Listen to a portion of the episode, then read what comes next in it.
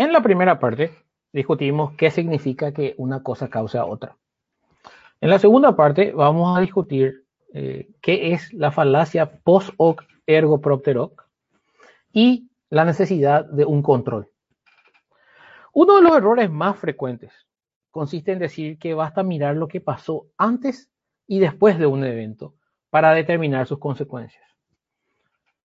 Es decir, volviendo a nuestra idea de la línea de tiempo que se bifurca y en una de ellas tengo el evento que estoy estudiando, eh, cuyas consecuencias estoy estudiando, y en la otra he retirado ese evento. Eh, a veces se comete el siguiente error. Se compara directamente la línea de tiempo observada. Nosotros estamos, nos situamos después de que ocurrió el, tropezón, por ejemplo, en nuestro, en nuestro ejemplo inicial. Luego ocurre la caída, nosotros nos situamos después. Entonces algunas personas dicen, no, bueno, podés comparar la historia antes del tropezón y con la historia después del tropezón y ves la diferencia. La diferencia es que caíste. Entonces, el tropezón causó la caída. esto es un error. Esto es un error. Vamos a explicar por qué.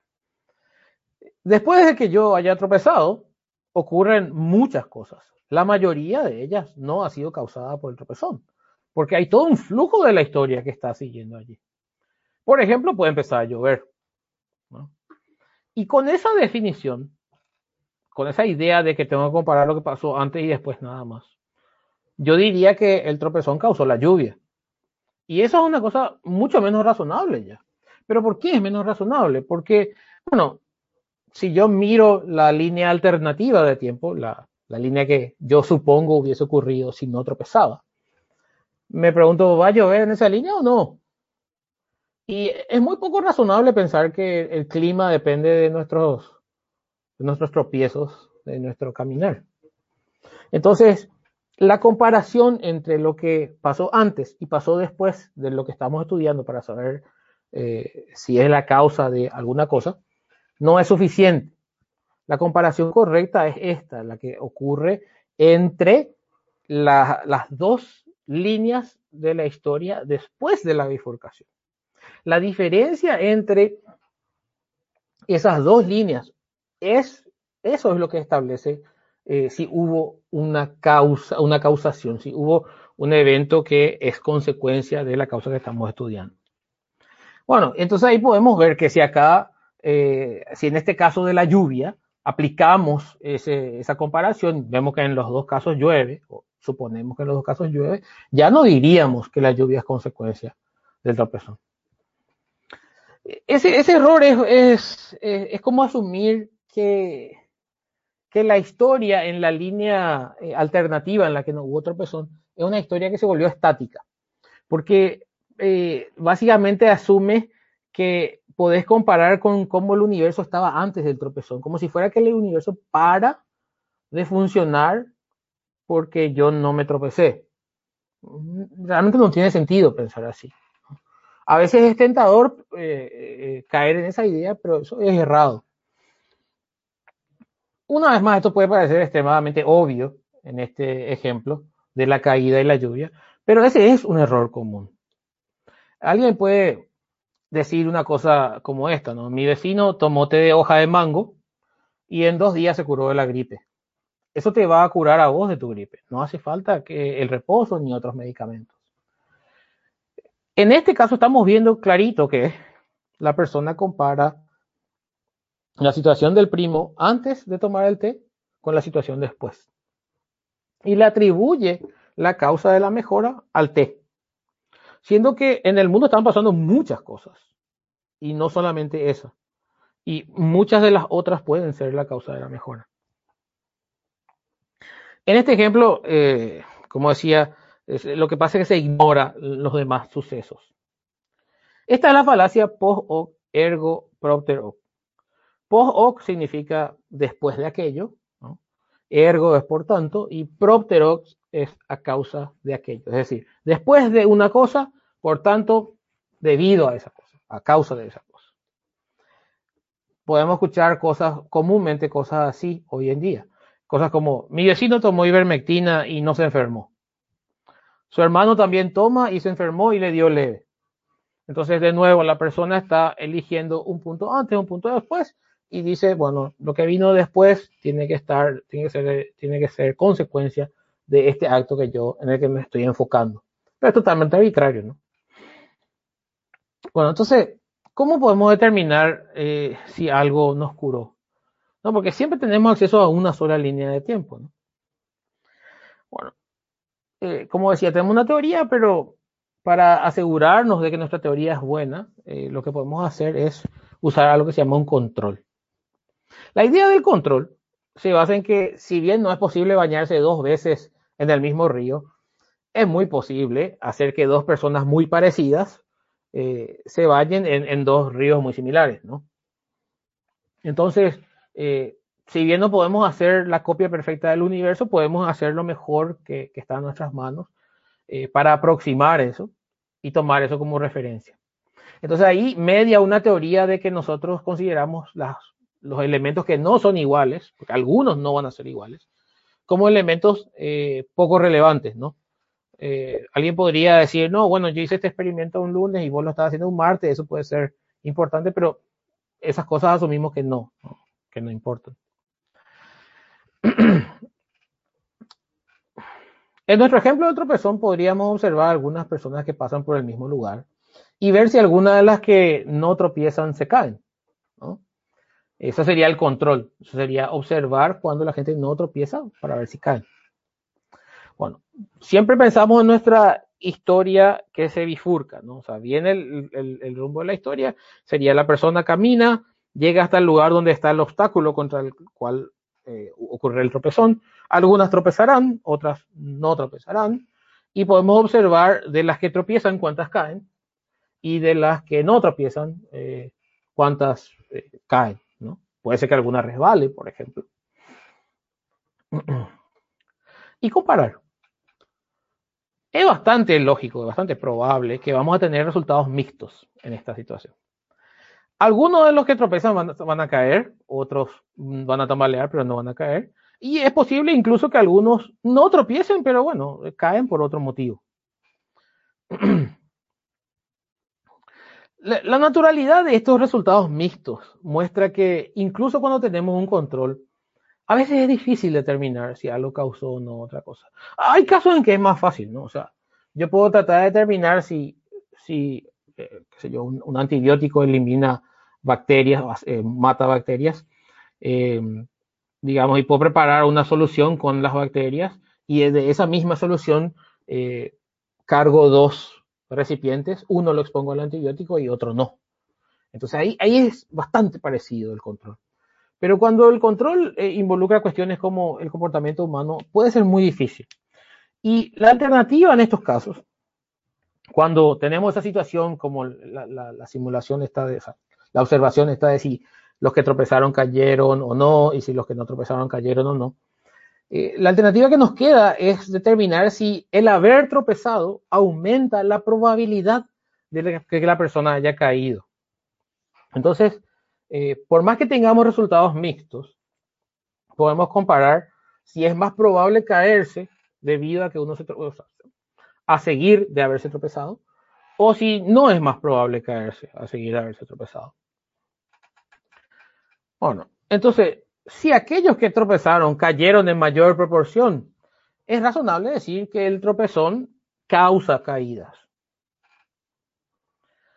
Esto es lo que se hace en los ensayos clínicos de medicamentos, de, vacunas. se divide el grupo de voluntarios en, en, dos. Un grupo recibe el medicamento y el otro un placebo. Ni los voluntarios ni los investigadores deben saber quién recibe qué de manera a no influenciar su comportamiento que podría tener alguna, causar alguna diferencia significativa entre el control y el, grupo tratado. Y se determina después si el grupo tratado, una, después de un tiempo se revela cuáles son los que eran tratados y no, eh, se determina si, si, el grupo tratado tiene una mejora, eh, o se curan más que los no tratados, o mejora más rápido, una cuestión así. y si esa mejora es significativa, es decir, si no es atribuible a el azar, si es una, una mejora que sería muy raro que ocurra por, eh, por una cuestión aleatoria. Carlos, en síntesis, para, sí, una, eh, una cosa que sí podés aclarar, eh, por ejemplo, cuando se llegan a los resultados obtenidos después de haber probado en una población el medicamento y el placebo, que es lo que se cree también que es el medicamento, pero en realidad no es, para, para saber si funciona o no un medicamento. Eh, si podés explicar qué pasa, por ejemplo, si de 200 eh, pacientes, 198, eh, digamos, fueron mejoría, o digamos, 100, 100 fueron mejoría por el medicamento, o 102 y 100 por el otro. O sea, vemos que usando el medicamento eh, vimos el mayor número en el grupo que usó el medicamento, digamos. Ya, ya, ya, ya. Entiendo, eh, Pero sin embargo, eh, la diferencia entre ambos grupos es muy pequeña.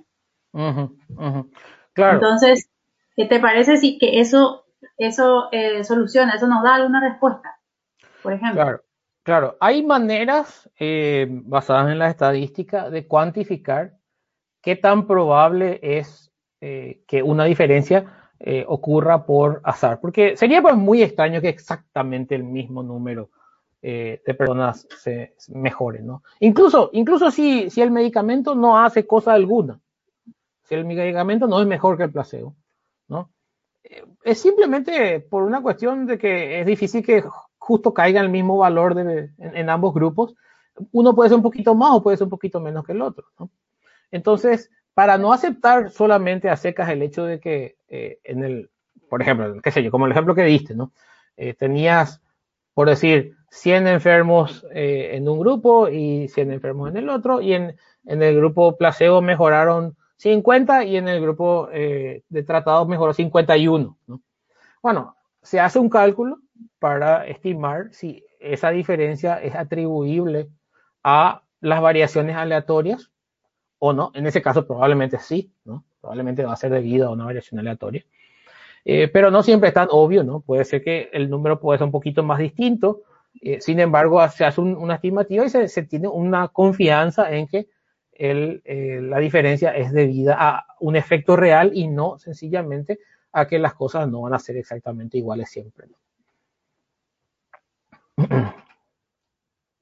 Bueno, resumo entonces la idea. Para establecer si algo cura o no, básicamente lo que se hace es, eh, bueno, primero como dije, no basta observar lo que pasa antes y lo que pasa después de administrar un tratamiento. Eh, es necesario tener un control. El control hace las veces de la verificación contrafactual, hace las veces de esa bifurcación de la historia contra la cual comparamos, en la que testamos si todo era más o menos igual pero removíamos la causa que estamos tratando de estudiar. Entonces, o sea, con esto una cosa que quiero decir, si no hay un control en un estudio, ese estudio no sirve para atribuir causas, primero. ¿no? Si el control está mal hecho, el estudio no sirve para atribuir causas. Y tercero, la, diferencia de resultados entre el grupo experimental y el de control debe ser mayor que la justificable razonablemente por el simple azar. No, entraremos en los detalles de, cómo se calcula eso. Un ejemplo reciente de esto, eh, se generó una enorme movilización alrededor de eh, la hidroxicloroquina, eh, propuesta para su uso en, en COVID-19, debido a un trabajo que fue muy divulgado pero cuyo método de control era muy criticable. Una de las principales críticas que recibió era su método de control. El médico responsable del trabajo eh, rechazaba la idea de utilizar un control en general, no solamente en ese trabajo. Rechazaba la idea de utilizar un control porque decía que no era ético someter a, los pacientes a un no tratamiento. Esa era la justificación que, que se daba. Eh, sin embargo, ahí hay una cuestión circular en la lógica, ¿no? O sea, vos estás tratando de determinar si ese tratamiento ayuda o no. No podés partir de asumir que el tratamiento ya ayuda y que los que no reciben van a estar mejor. Bueno, hoy en día sabemos que ese tratamiento causa más daño que beneficios y se han desperdiciado incontables recursos a consecuencia de un estudio no riguroso. Aquí eh, terminamos la segunda parte. No sé si tienen comentarios, consultas.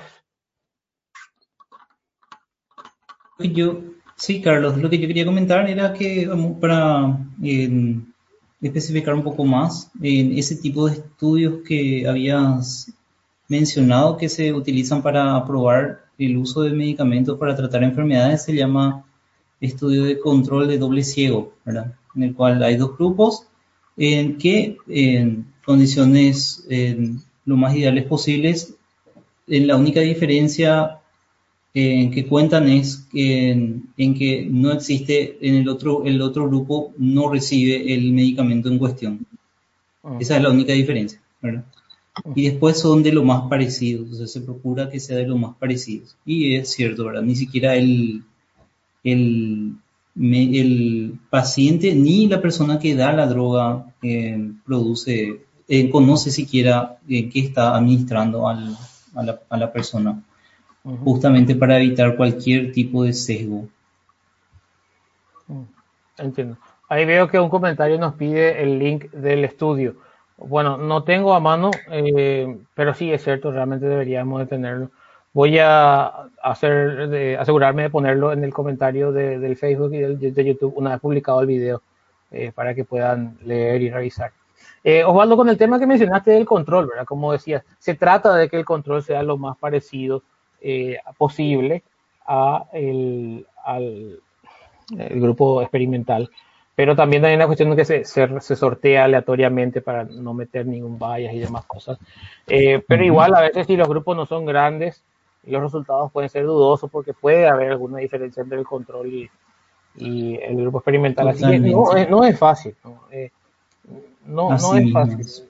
Así, eso, fue lo que, eso fue lo que pasó y que se está todavía eh, revisando tal vez una metodología diferente con el plasma convaleciente. Mm, eh, mm, aquí en, el Reino Unido había un programa que se llamaba Recovery que estaban haciendo el test para saber si el plasma convaleciente ayudaba al, a la, para, para, la mejora del COVID-19 en pacientes que ya estaban hospitalizados.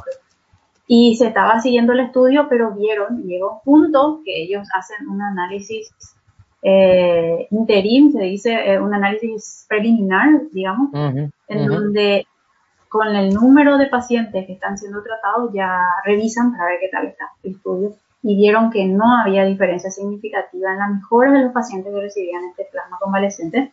Entonces ellos están en la página del, del, del NHS, que es la, el Sistema Nacional de Salud, que también creo, Carlos, podemos disponibilizar ese link, que ellos suspendieron el, el estudio porque eh, es mejor suspender el estudio y eh, emplear otra nueva, otra nueva medicina, otro nuevo medicamento para testar, otro, otro medicamento que es probablemente beneficioso, entonces ya se testa para no estar perdiendo tiempo, Pero veo que hay algunos estudios también que están, estaban eh, revisando de vuelta, pero ese análisis clínico que se estaba haciendo se suspendió porque no había una parecía que sí, ¿verdad? Parecía que era un, algo súper promisorio, ¿verdad? Súper prometedor.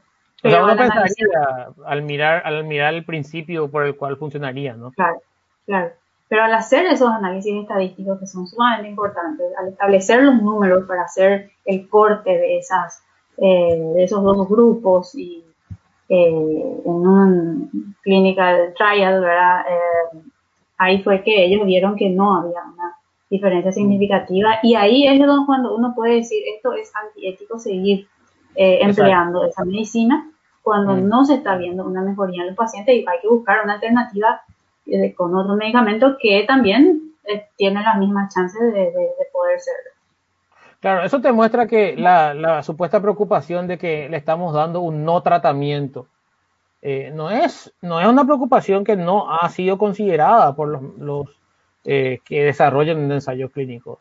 Cuando a, mitad del ensayo clínico ellos se dan cuenta de que lo que están testando no es un tratamiento efectivo, ellos dicen no podemos tener a esta gente en un no tratamiento, tratemos otra cosa eh, diferente con ellos. Eh, también eso hay que entender, o sea, yo cuento así a grandes rasgos para que se entienda la lógica del descubrimiento ¿no? que se utiliza. Pero eh, hay muchos detalles que nos estamos contando. Por ejemplo, además hay cuestiones como rangos de, confianza, eh, ruido, demás cosas. Eh, pero también, por ejemplo, en los clinical trials, no, no, los médicos no saben cuál, quién está en qué grupo y, los pacientes no saben quién está en qué grupo, pero hay un registro de eso y hay un comité externo que no lidia ni con los médicos directamente ni con los pacientes directamente, que está monitoreando y ellos sí saben quién es quién. Es quién y si, por ejemplo, se dan cuenta que el tratamiento le está haciendo mal a la gente, van a parar el, tratamiento. Entonces, eh, cuando uno empieza a pensar en todo lo que hay que hacer para entender realmente si una cosa causa otra eh, en el contexto de, la investigación en medicina, se da cuenta que es risible el, argumento anecdótico que la gente utiliza eh, coloquialmente, ¿no? No, eh, mi vecino tomó y se curó, esto debe funcionar. Bueno, si fuera tan fácil hacer así ciencia, ¿no? Eh, ya estarían curadas todas las enfermedades. Eh, es muy difícil determinar si una cosa causa a otra en un sistema tan complejo como el cuerpo humano. Bueno, continuamos, supongo. ¿Tenemos alguna pregunta, alguna consulta de la audiencia antes de seguir? Está cerrado tu micrófono, Fabi, no sé si estás hablando. Sí, pero hay una pregunta en YouTube que están preguntando eh, más bien sobre, no sé si dejamos para el final esto, ¿verdad? Porque es sobre la filosofía de la ciencia y si la lógica forma parte de esta, de esta área. Creo que podemos dejarlo para el final.